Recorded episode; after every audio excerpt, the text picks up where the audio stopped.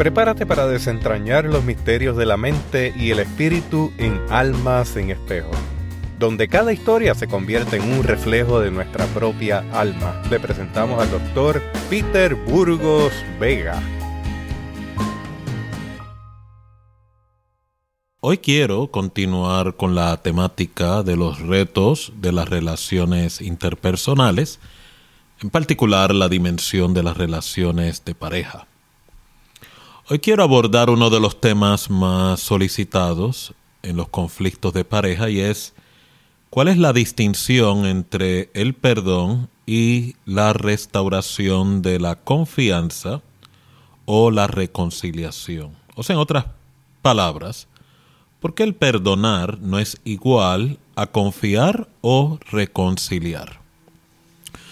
Esto es uno de los conflictos, ¿verdad?, que muchas parejas experimentan y sufren en la cual algunos interpretan que el ejercicio de perdón tiene un efecto mágico en las controversias de la relación de pareja, y en otros casos algunos piensan que el perdón puede servir como una oportunidad de borrón y cuenta nueva, lo cual significa que en algunas transacciones este efecto sanador es muy útil cuando se utiliza la transacción de perdonar, siempre y cuando ésta no involucre controversias de confianza. O sea, en otras palabras, cuando estamos atendiendo lo que es reparar la credibilidad, restaurar la confianza en una relación, reparar la conexión o el vínculo emocional de dicha relación, el por qué va a ser muy útil, por no decir importante, el perdonar y el restaurar la misma. Así que, para propósitos de esta intervención, el perdonar es la medicina más útil dentro de lo que es la sanidad emocional, la higiene psicológica de una persona, la dinámica relacional de dicha persona e inclusive su vida espiritual. Porque si no se da la oportunidad de entrar en estos procesos, particularmente el de perdonar, pues estamos en riesgo de convertirnos en retenedores de resentimientos, depósitos de amargura. Podemos ir tan lejos que podemos inclusive ser transmisores del odio que la amargura y el resentimiento producen en la vida emocional de la persona y por ende perjudicar a segundos y terceros que no necesariamente son parte original de la controversia. ¿Qué es perdonar? Perdonar es la transacción donde yo conscientemente tomo la decisión voluntaria y firme de no seguir haciendo un reclamo, no seguir perpetuando una demanda acerca de la agresión, herida, repudio, de la cual yo he sido víctima. Y por lo tanto libero a la persona que emocionalmente me ha agredido, la libero de no perpetuar esta demanda y reclamo en otras palabras, psicológicamente hablando, la deuda convenida ha sido cancelada. Así de poderosa es la transacción del perdonar psicológico y el perdonar emocional. Y es por eso que usted puede diferenciar entre personas que han sufrido controversias en sus relaciones de vida, tanto sentimental o de pareja, y quedan emocionalmente rotos o quebrantados, y otros, a, pesar de que sufren experiencias similares o aún inclusive más catastróficas, salen de dicha experiencia en una actitud más serena, con sabiduría e inclusive con mayor gobierno de sus aspectos emocionales. Así es la distinción y la contribución que el perdón puede conllevar en la psiquis de una persona. Por otro lado, la reconciliación de un conflicto de pareja o entre individuos no está garantizado por el perdón. La reconciliación siempre queda condicionada a que ocurra una restitución correcta y si ambas partes están interesados en alcanzar dicha reconciliación. Cuando hablamos de reconciliación en el proceso de sanidad a nivel de la relación de pareja, reconciliar significa que las demandas y controversias que han perjudicado la relación se busca cómo hacer la paz o armonizar dichas diferencias y que la relación pueda recuperar su funcionamiento porque la controversia ha sido atendida, si no cancelada, y se procura que ambas partes eh, estén en una situación donde ambos se beneficien de dicha negociación. Así que para que una reconciliación sea efectiva, tiene que involucrar restitución. Vuelvo y lo repito. Para que una reconciliación entre una pareja pueda ser efectiva y la relación recupere su funcionamiento, tiene que involucrar un proceso de restitución y no solamente de restitución, sino que la restitución sea efectiva, o sea, la necesidad o solicitud que cada parte conlleva en la transacción sea atendida, no sea cancelada, minimizada o disminuida. Ejemplo de esto, si la confianza para ser rescatada va a involucrar que las partes integrantes desplieguen lo que se llama transparencia, pues la misma tiene que ser voluntaria. No hay nada que esconder, no se trabaja la transacción con dilemas grises. Existe lo que se llama, ¿verdad?, una apertura voluntaria a ser auténtico, ser transparente. Estas son dinámicas de restitución que muchas parejas llevan a cabo por tal de poder rescatar la relación emocionalmente y poder tener un comienzo nuevo, no mágico, sino basado en una transacción de restituir la credibilidad o inclusive la confianza que fue averiada. Otro aspecto bien importante dentro de la dinámica del perdonar y rescatar la confianza o la reconciliación en una relación es que el proceso de perdonar nunca tiene un efecto inmediato para poder sanar la herida. La decisión es inmediata, pero el efecto sanador, el efecto terapéutico, el efecto restaurador puede tomar días, semanas, meses o inclusive años, dependiendo, ¿verdad?, la envergadura del evento. Y por lo tanto el perdón no tiene un elemento mágico en la experiencia de la, de la persona. Siempre va a responder a la herida o la controversia que se está atendiendo en la misma.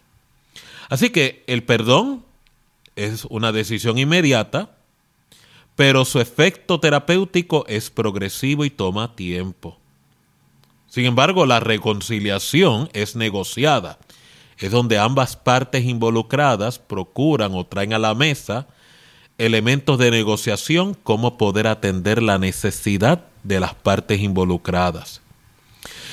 Y el restaurar la confianza, que es un proceso gradual, a mediano y largo plazo y como mencioné, una vez la confianza ha quedado afectada, pues nunca se restaura la fe ciega, esa fe absoluta, sino más bien una confianza que toma en cuenta los eventos sufridos, los eventos que violaron esa credibilidad en la relación de pareja, sean promesas no cumplidas, una experiencia de traición o infidelidad, o un evento donde se prometió algún tipo, ¿verdad?, de compromiso afectuoso, compromiso de cambio, y el mismo no se lleva a cabo, pues esto trae unas secuelas que pueden afectar a que la confianza se restaure, y si se restaura, como bien mencioné, pues queda, es muy importante dejar establecido claramente que la fe, perdón, o la confianza que se vio averiada, nunca vuelve a ser absoluta o ciega,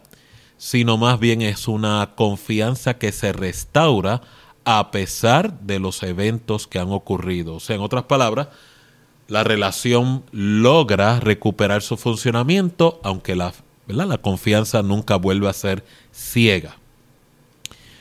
Y finalmente, uno de los elementos más importantes dentro de la reconciliación o la sanidad interna emocional en una relación de pareja es que la evidencia o sanidad del perdón eh, tiene unas características bien particulares. Recuerde, el perdón no restaura la confianza que se perdió.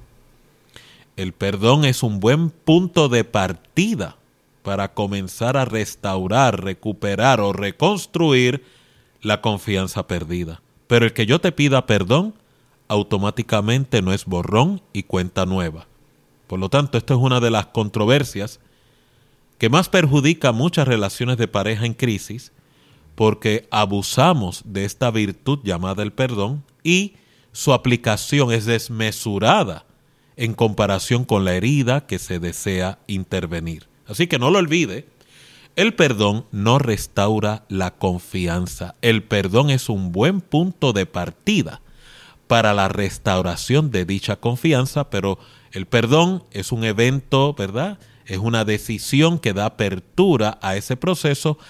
La confianza es una construcción, es una construcción de credibilidad, es una construcción de veracidad, es una reconstrucción de dignidad y por lo tanto esta conlleva tiempo, conlleva sacrificio, conlleva compromiso y aún más importante, consistencia. Finalmente, para poder cerrar esta intervención, la evidencia, y esta es una de las preguntas o cuestionamientos que algunas personas se hacen, doctor, ¿cómo puedo saber si he sanado de la controversia sufrida? Pues la mejor evidencia o sanidad de que el perdón hizo su colaboración adecuada a tu proceso de sanación es que recuerdas la experiencia difícil, traumática o dolorosa, pero el dolor emocional que conlleva o escolta dicho recuerdo ya está ausente. Correcto. En otras palabras, el dolor desapareció. Soy enfático y clarifico lo que acabo de mencionar. Usted no olvida la experiencia, o sea, perdonar y sanar no significa amnesia de la memoria traumática. Lo que queda ausente de la memoria traumática es el dolor que acompaña dicha memoria, es lo que el perdón sanador remueve de la experiencia del individuo. Así que por ello, y no es sorpresa, es que usted encuentra que algunas personas pueden hablar, pueden compartir su experiencia traumática y magistralmente poder auxiliar a otras personas que tal vez están enfrentando el mismo reto y pueden compartir la experiencia, pueden manejar la experiencia y concluyen extrayéndole sabiduría de la experiencia traumática porque precisamente caminaron este proceso que acabo de presentar de manera adecuada, de manera responsable, y lo que estaba destinado para entorpecer y obstaculizar la experiencia de sanación de dicha persona, se ha convertido en una instrumentalidad para traer esperanza a muchas otras personas. Con esto concluyo. ¿Por qué el perdonar no es igual a confiar y reconciliar?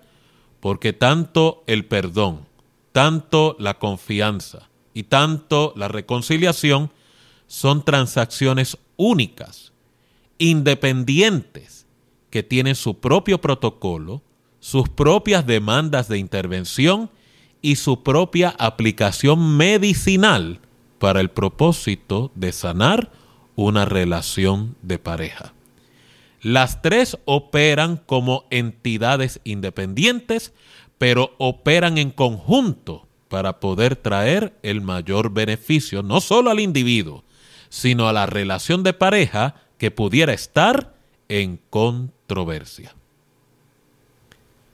Este es el doctor Peter Burgos Vega, en esta intervención de por qué el perdonar nunca será igual a la restauración de confianza o el reconciliar la relación.